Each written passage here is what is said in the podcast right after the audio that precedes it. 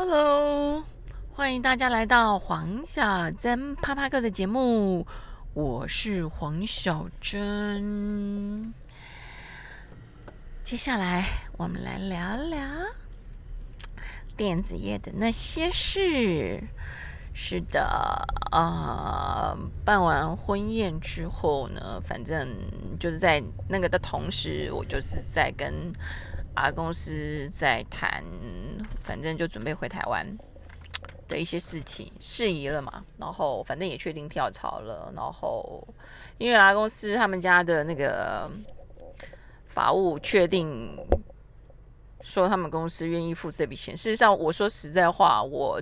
觉得很下课，我很下课的原因是因为我我我我，我 我觉得我没有那么了不起，因为那个违约金将近两百万，再加上我的年薪，我的年薪也是很高的，所以我也很好奇的问问那个他们的副总啊，我说我说说实在话，用不要说不用付违约金，单单我的薪水，我说你就可以请一个还蛮不错的管呃经理人。那为什么一定要找我？他说：“废话，你的薪水那么高，你以为这么高的薪水会找不到一个好一点的人？当然找得到，可是重点是他要找一个的是有台湾经验又有大陆经验，然后还要在相关产业，因为他们就是要做 A to D 的这个电源 IC，然后呢，要要同时具有台湾的 sales 背景跟 sales 经验，还有大陆的 sales 背景跟 sales 经验。”因为我要帮他在这两边找人哦，我同听从我同时带的 sales team 是带台湾跟 China，然后都要一组新的人嘛，包括 sales 跟 FAE。他说这种人就很难找，所以也就是说我当初的决定是对的。为什么我当时要去大陆工作的原因，是因为我需要有大陆经验，我觉得那个对我来说后面是加分，然后。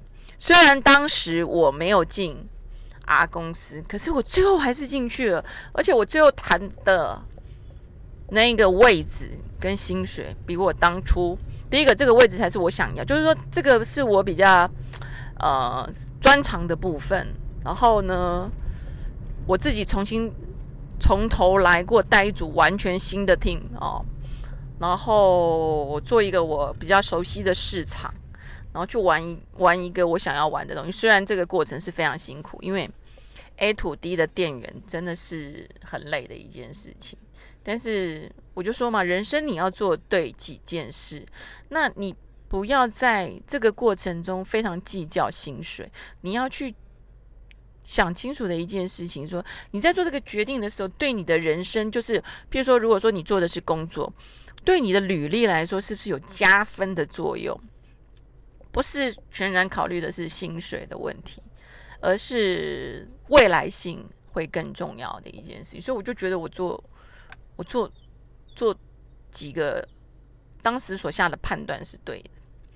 然后后来我就重回到这家公司去了。然后去了以后呢？我才发现一件事情，产品产品还没出来。我说你连东西都还没出来，你干嘛叫我来啊？他说：哎，你要先规划啊，对不对？东西出来的时候，你就要人，你要开始去找人呢，你要做市场调查。所以我去的大概前半年呢，就是一直在做，第一个在做那个 marketing。哦，对你除了要推产品之外，你要对市场很了解。这个市场目前的竞争对手有谁？你的客户群有谁？然后客户群在台湾的 office 或 design 的单位在哪里？China 的 design 跟他的嗯客户群在哪里？那你需要多少人去跑？哦，因为店员店员的话，当时呃。台商在大陆店员的大本营还是主要集中在华南这个区域为主，所以说我们就主要就是设定两个，一个就是在台湾 sales team 跟 fae team，然后大陆的 sales team 跟 fae team。对我就是后来就开始要两边跑，然后因为那边也是要找人，你不能等产品出来你才找人。第一个就是你对产品不熟悉，第二个你对整个策略要怎么去运用。你到时候再来做布局就来不及了。然后我就开始一样，两边飞来飞去。然后，哦，开始在找人，然后当然啦，都 开始去找我比较熟悉，而且呃，跟我比都是有工作过。你要挖角，一定是挖自己熟悉的人嘛，对不对？然后呢，像我的个性，呃，比较那种，我们都是做事的人，所以我要找的人呢，一定是那种会做事的人，我没有办法找那种光说不练的人。然后就是找几个哎曾经合作过啊，一起工作奋斗过的那种 F A E 啊、Sales 啊，聊一聊啊，谈一谈呐。哦，在台湾，然后去到 China 也是，我之前不是说过，我那时候进了那个 S Design House 这家公司，他们公司那个扛把子的 Sales 也离职了，去竞争对手那里。他离职不是因为我去他不爽离职，而是之前被之前的那个 Sales Leader 给搞走嘛。那事实上，我跟他的关系是非常好的，所以后来我去的时候，我就去找他，我就说：“哎，那个我跳槽到另外一家公司，你有没有兴趣？因为 R 公司在业界也是很有名，只是说他以前主要的产品是做土地的，是一个新的产品事业处。我就说：对啊，我说做新的产品事业处，我觉得会比会比较好玩啦。”那就反正，因为他也很了解我的个性，我们两个都是互相很了解，就是我们都都是做事，我们不是那种那种，我们都不是那种爱拍马拍马屁的人哦。那种事情我真的做不太来哦。他也是，然后他对他对大陆市场非常的熟啊，就是我如果他愿意来我公司啊。我会轻松的非常的多，因为他本身是那种工程出身的，而且他进这个产业非常的久，他大概一一一毕业就到深圳的工厂，对他是在工厂待过的，而且他待的也是台资的大型的工厂，而且也待了蛮多家，然后他也认识了很多阿弟，就是华南的电源厂阿弟头他都认识，所以找他就对啦，是不是？然后后来我们就要聊聊聊聊，哎，他也觉得还不错，当然薪水也谈的还不错啊。然后我们两个又是做事的人，所以一拍即合。所以我找他来帮我，等于说我在深圳的小主管就是他。我就说，哎，那你也负责去找人，对，干嘛自己那么累？而且呢，他也工作了一段时间，我觉得做主管的能力可能要 tune。tune 一下，要再带他一下，就是要教他怎么做主管，因为他以前也是习惯单打独斗。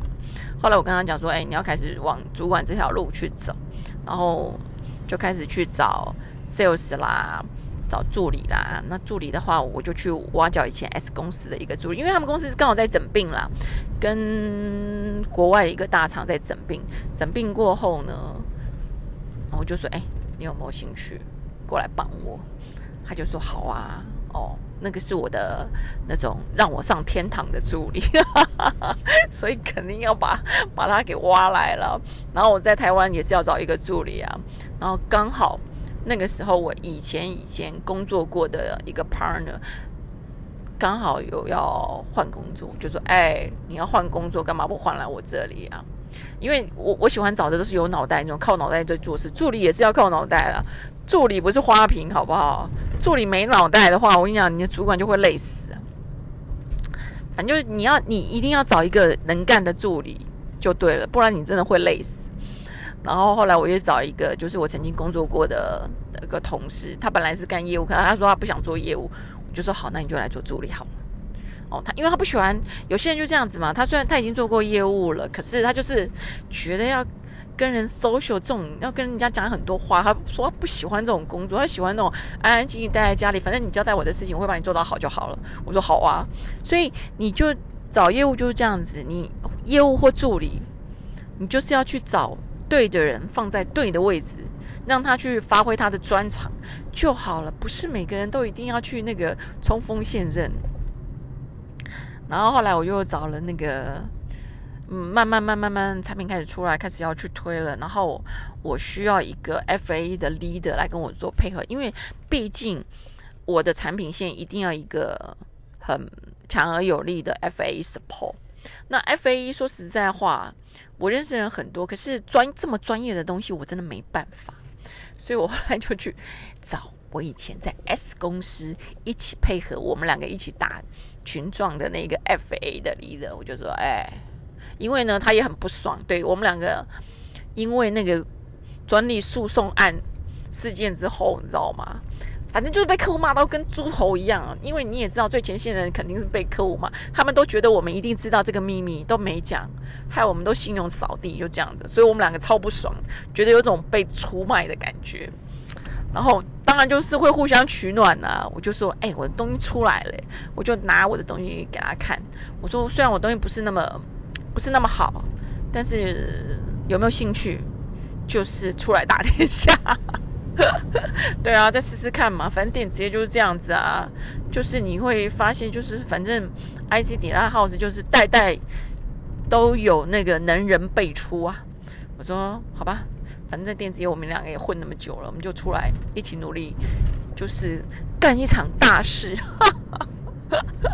殊不知，殊殊殊不知是一件累死人的事情。好，然后我就找我那个。F A 的 partner 过来了，然后我就说：“哎，F A 归你管。”然后他也开始去找人，然后我也开始去找人，然后我们两个就这样子在这家公司开始努力的去 designing。哦，哎，这个时候我突然想到一件事，就是当时那个 R 公司的老副总业务副总在找我的时候。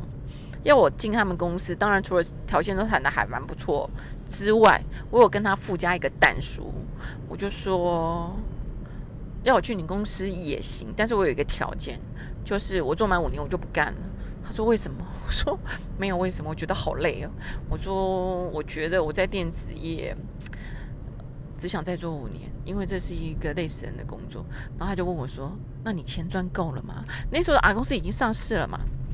就说跟谁比？我说跟你比都比不上。我说更不用跟郭台铭比。我们人要认命啊，人事实要知天命。我那时候已经将近快四十了嘛。我说到了四十岁左右，你的人生的财富大概落点会到哪里？你可以有多少钱？我说你自己心里要有底，大概就七八，再下去大概是怎么样？我说我自己也很清楚。我说所以钱，我我一直觉得钱够用。够用就好了，而且我们比上不足，比下有余嘛。我跟那我们跟那个芸芸众生来比较的话，已经过得还蛮好过啦，对不对？然后反正当然是有一点存款啦，也有不动产啦。那你你到底想怎么样？你到底要多少钱才叫做够？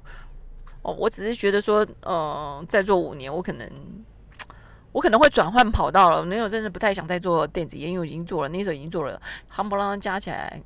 大概也快二十年了吧。哦，好，反正我就跟我们老板讲，反正我不管你，反正我就先跟他讲这些蛋书。然后后来我就开始一样，台湾、台湾、大陆两边跑，就是十五天在台湾，十五天在 China。然后产品开始出来，就是要开始狂去种菜。对，就就跟种菜的道理一样，就是说你要收割，你一定要去种，你没有种，你肯定没有办法收获。但是我常常去。开 project，当然我们会挑嘛，挑一些客户群，就是说这个客户群，所以 sales 出去外面做，哦，写回来的 information 非常重要。我们也因为就是因为很辛苦，所以你的菜不要乱种，你不要去种那种蛮荒之地，对不对？不会有收割的机会的，那就叫做白种。所以我们之前前置作业，你要对 marketing 非常了解，这家客户。他主要的客户群是谁？当然，我希望他的客户群是 I B 呃四大天王，第二 H P、I B M、L G 这种，所以我们会先把客户群、客户，我们的客户他交的终端客户是谁搞清楚，觉得他的 base 够大，然后我们会很耐心的去好好的 design。然后我每次在做 design，我们要开案子，一定要我们会开会讨论这个案子值不值得值得开，然后怎么去开。然后开完案子的时候，老板就会问他说：“哎，Carry 啊。”那这个什么时候会有订单？我说老板，我还真的没有办法回答你。我说因为呢，A 土地的案子是这个案子，它可能是否明年的 project，或者它是否他自己的新的机种。那这个他开开案之后呢，我们就要去种菜，种进去之后呢，要烧机，要 PP，要 MP，所有的那个他们内部。过程 OK 都没有问题之后，还要报安规。报了安规之后呢，要参加 seminar，就是可能那个 CB 秀啊，那种常常在那个全世界德国啊，或者是美国啊，每年都有一场电子业的大秀，要参展。参展之后呢，才会开始呢收订单哦，才会有客户。所以你问我什么时候有订单，我说老板，我还真的没办法回答你的问题。但是呢。如果我们现在不去种菜的话，我说我可以很肯定的告诉你，没订单，以后不会有订单，这就是叫做耕耘。所以有些时候呢，我们在做 A 土地的的这种客户，电源 IC，我可能今年整年在做 design 都没有订单，可是明年突然爆量，他会跟你说，哎，Carry，我可能那个接到客户的订单，一次可能一下就是一百 K、两百 K，就是爆量会出来，这这是真的。这就是这个产业比较特殊的地方，就是你没做，你肯定没订单。可是你做了，什么时候有订单，你也不知道。可是你一定要去耕耘，而且你要跟 R D 啊，跟 Sales 说随时维持好一个比较良好的关系。你看，想想看，R D 也是喜欢，他也是喜欢那种 R D，都是比较那种。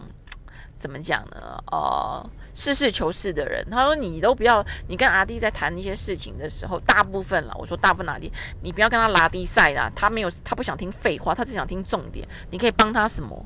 我为什么要你的东西？我可以，我没事换 IC 干嘛？我找麻烦呐！换 IC 要重新报安规，对不对？你一定要跟他，你自己要先做好功课，对不对？他的原来的那个板子的泵表，泵表叫做成本表。跟你现在的成本差异化在哪里？我为什么要改成我的 IC？我可以帮你省多少钱？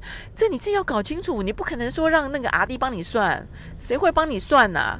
你要来去做这一份工作，你要去抵赖，要请阿弟帮你换掉。你自己要搞清楚你的竞争对手是谁，你的价钱落差在哪里？哦，如果没有价钱落差，你的 service 就要非常好。你就看到这个案子，我帮你做。我知道你怕浪费时间，没关系，你给我。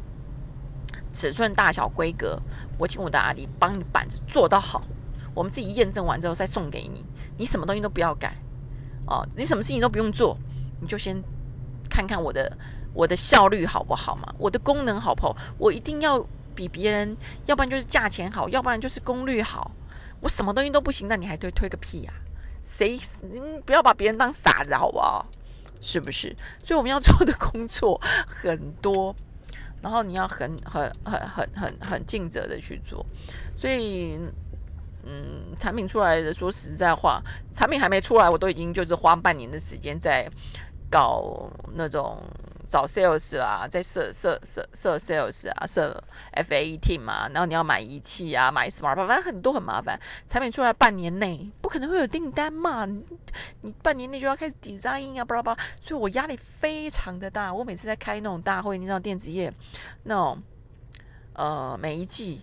都有忌会，每年有年会，然后每次在开年会的时候，你都完全的，你的业绩是零的时候，你要怎么解释？你的报告要做的更漂亮、更仔细，更让别人一目了然的知道什么？你为什么会没业绩？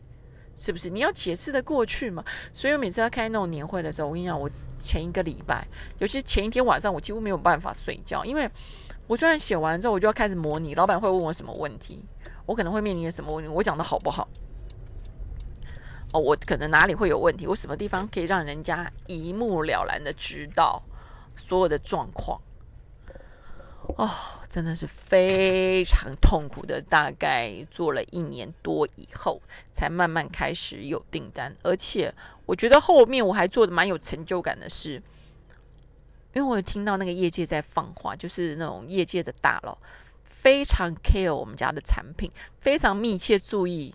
那个我们的点燃的进度或者是状况，哎，你就会觉得开心。为什么？因为人家看的，你就你如果是阿狗阿猫，或者你做的很烂，人家根本懒得了解你的状况怎样，觉得啊，你没赛。可是如果人家把你当对手，然后呢，还会去非常密切注意你的动态哦，你现在状况怎么样，产品出到哪里，他都非常了解的时候，表示哎，你还是个咖，好不好？人家把你当对手，嗯，我就觉得说，哇靠，我还被那个业界大佬成为对手吗？我真的觉得太了不起，因为我产品很新嘛，对不对？而且我在业界也算，嗯，虽然不算菜鸟啦，但是被那种长辈那个关爱，也是觉得蛮开心的一件事情，是不是？就像我常常会跟我的设置讲，我跟你讲，你如果是个废物，我连骂都懒得骂你，我骂我愿意骂你，表示你还有救，是不是？所以这就是大概是那个我在那个 R 公司的第一年的一个状况。哎，第二年呢，我真的是内忧外患呐。因为我除了要打仗之外，我觉得那个，嗯，内忧是一个最大的隐忧。这个故事呢，我们留的下一次再说喽。好啦，黄小珍啪啪狗，我们下次见，记得给我满天星哦，星星不用钱，就给它按下去，按下去，按下去，拜拜。